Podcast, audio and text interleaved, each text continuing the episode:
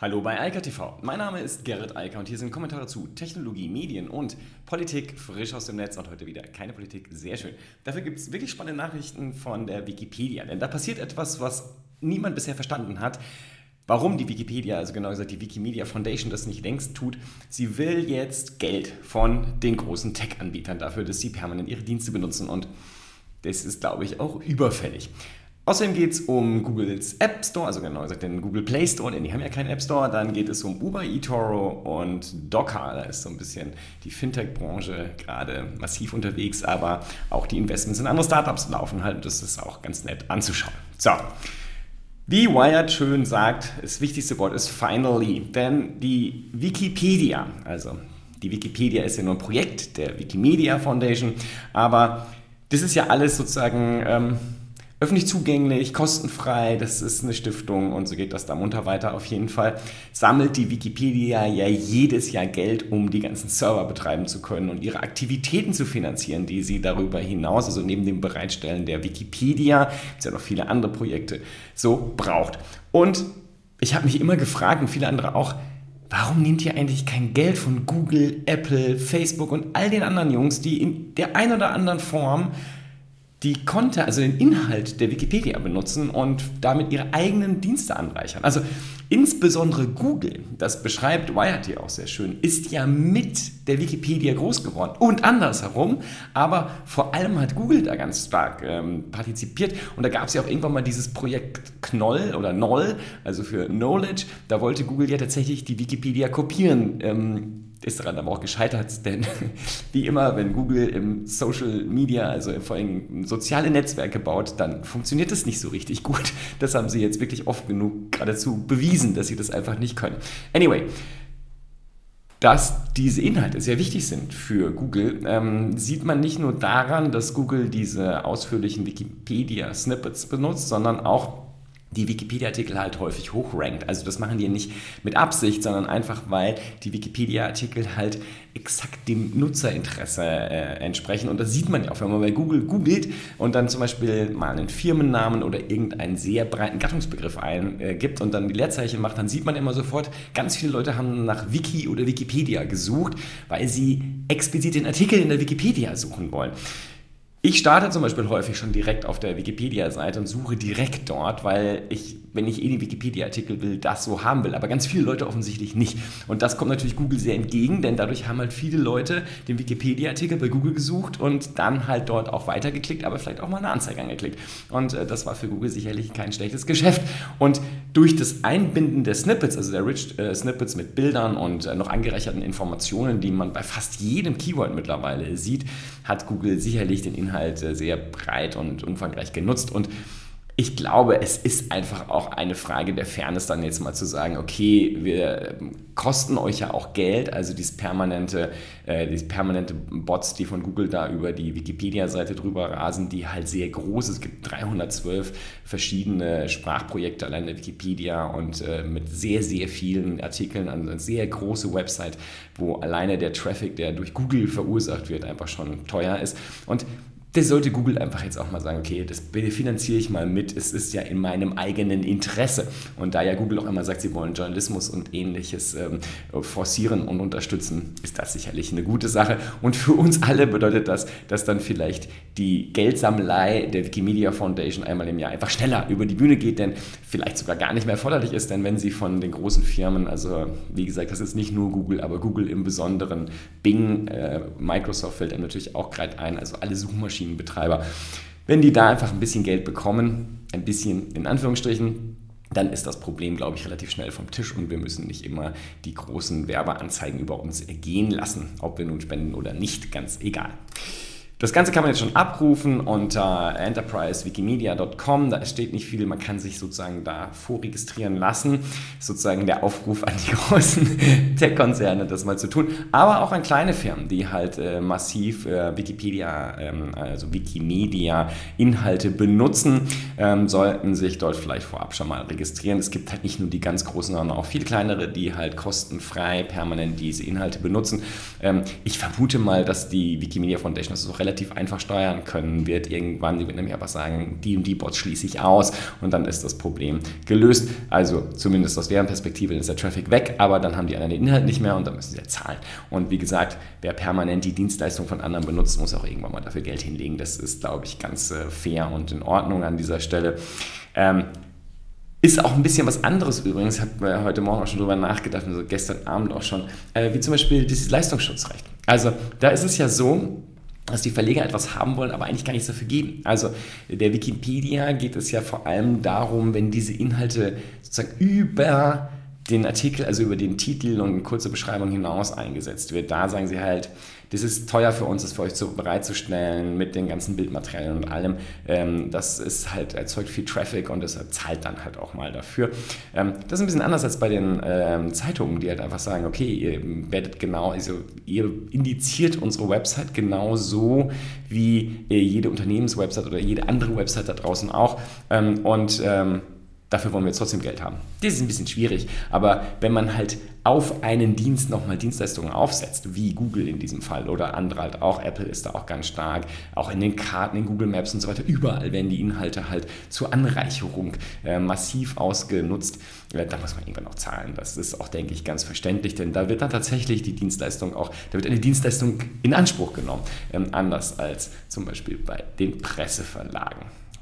So, und Google muss auch an anderer Stelle gute Stimmung machen. Da hatten wir schon im Dezember die Situation, dass Apple gesagt hat, App-Entwickler, die unter einer Million ähm, Dollar Umsatz machen, sollen nur noch in Anführungsstrichen nur noch 15% bezahlen, wenn Apps oder In-App-Käufe getätigt werden, also Apps gekauft werden oder In-App-Käufe getätigt werden.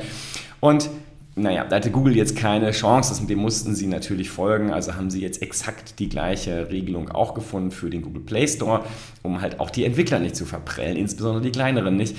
Das Interessante an der ganzen Situation ist ja weiterhin sowieso, Google hat zwar mit Android einen Marktanteil von, ich glaube, 80 Prozent oder sogar knapp drüber mittlerweile, Apple nur einen kleineren Anteil von knapp einem Fünftel der Smartphone-Nutzer, aber wenn es um die, den App Store von Apple oder den Play Store von Google geht, dann sind sie gleich groß. Und das liegt halt einfach daran, dass die Käufer der, ähm, der iOS-Geräte halt viel ähm, stärker bereit sind, für Apps zu bezahlen und sich nicht mit irgendwelcher Klickarbeit und, oder äh, Überwachungsfunktionen äh, da belästigen lassen wollen. Deshalb lieber iOS äh, Geld geben oder den Entwicklern Geld geben, als irgendwas umsonst zu benutzen, was in Wahrheit entweder mit Daten bezahlt wird oder durch Aufwand, äh, wie vor allem in dem Spielebereich, was ja mittlerweile wirklich katastrophale äh, Dimensionen angenommen hat. Ich wundere mich übrigens da auch immer, dass äh, Kinder und Jugendliche das überhaupt akzeptieren. Also ich habe das letztens mal gesehen.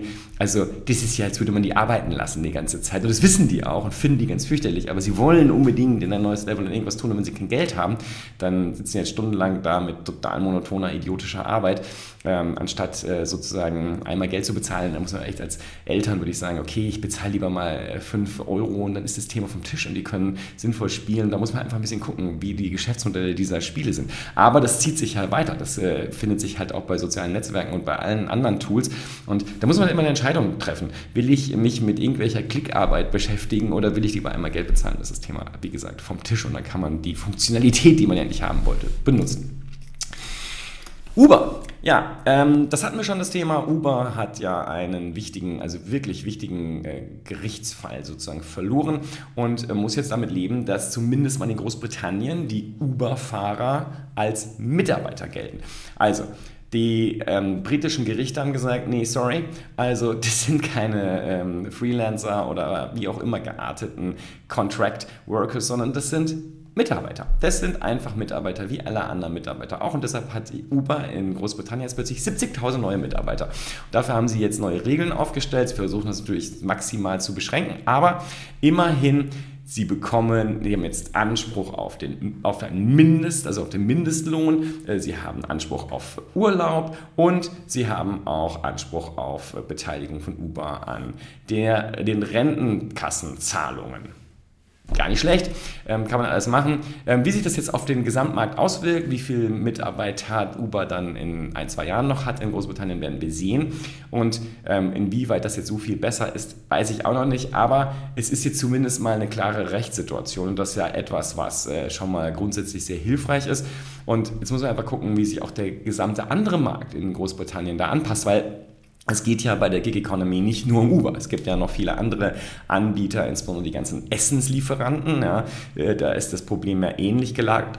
Und die werden sich früher oder später auch committen müssen oder von, werden von den Gerichten dazu verpflichtet werden. Das wird, äh, glaube ich, da wird es keinen Weg dran vorbeigehen. So, jetzt kurz in den Fintech-Bereich ähm, und überhaupt äh, zu Startups und Investments dort. eToro, ähm, das, sind, das ist die israelische Firma, die aber mittlerweile ähm, in allen großen westlichen Staaten aktiv ist und auch mit Niederlassungen unterwegs ist. Die geht an die Börse. Allerdings auf diesem neuen Weg, der sich jetzt so in den letzten Jahren langsam etabliert hat. Es gibt dieses Spark-Unternehmen, also quasi einfach nur Unternehmen, die an der Börse sind, aber eigentlich gar kein Geschäftsmodell oder Geschäftszweck haben, die sozusagen aber schon mal börsentechnisch gehandelt werden. Das ist so ein Fintech in, der, in dem Fall auch. Aber da gibt es jetzt ein Merge, also die schließen sich zusammen mit eToro und damit ist eToro dann an der Börse. So schnell kann das gehen, da braucht man kein IPO und sonst was. Das ist natürlich äh, ganz nett. Die Bewertung von eToro liegt damit jetzt bei über 10 Milliarden äh, Dollar und ähm, ja, damit haben wir eToro als große Kryptowährungsbörse, eine der ersten auch schon an der Börse. Und Coinbase kommt halt jetzt auch noch. Und dann ähm, ist sozusagen das neue Bankwesen ein Normalfall auch an den Börsen. Und ähm, ich bin immer noch gespannt, wie lange es die klassischen Banken und die klassischen Finanzdienstleister noch gibt und wie lange die sich noch halten können, denn deren Geschäftsmodelle sind halt so fern äh, von dem, was heute gebraucht und genutzt wird. Ich bin gespannt. Also ähm, wir haben jetzt hier jedenfalls einen ganz massiven Unterschied, der da gerade gemacht wird. Und zuletzt noch Docker. Da gab es ja viele Befürchtungen nach dem Split und äh, dieser Trennung, Auftrennung ähm, in Enterprise und den normalen Bereich ähm, ähm, gab es ja die Frage, wie geht es mit Docker weiter jetzt? Also mit denen, die das halt entwickeln, das Container-Management-System.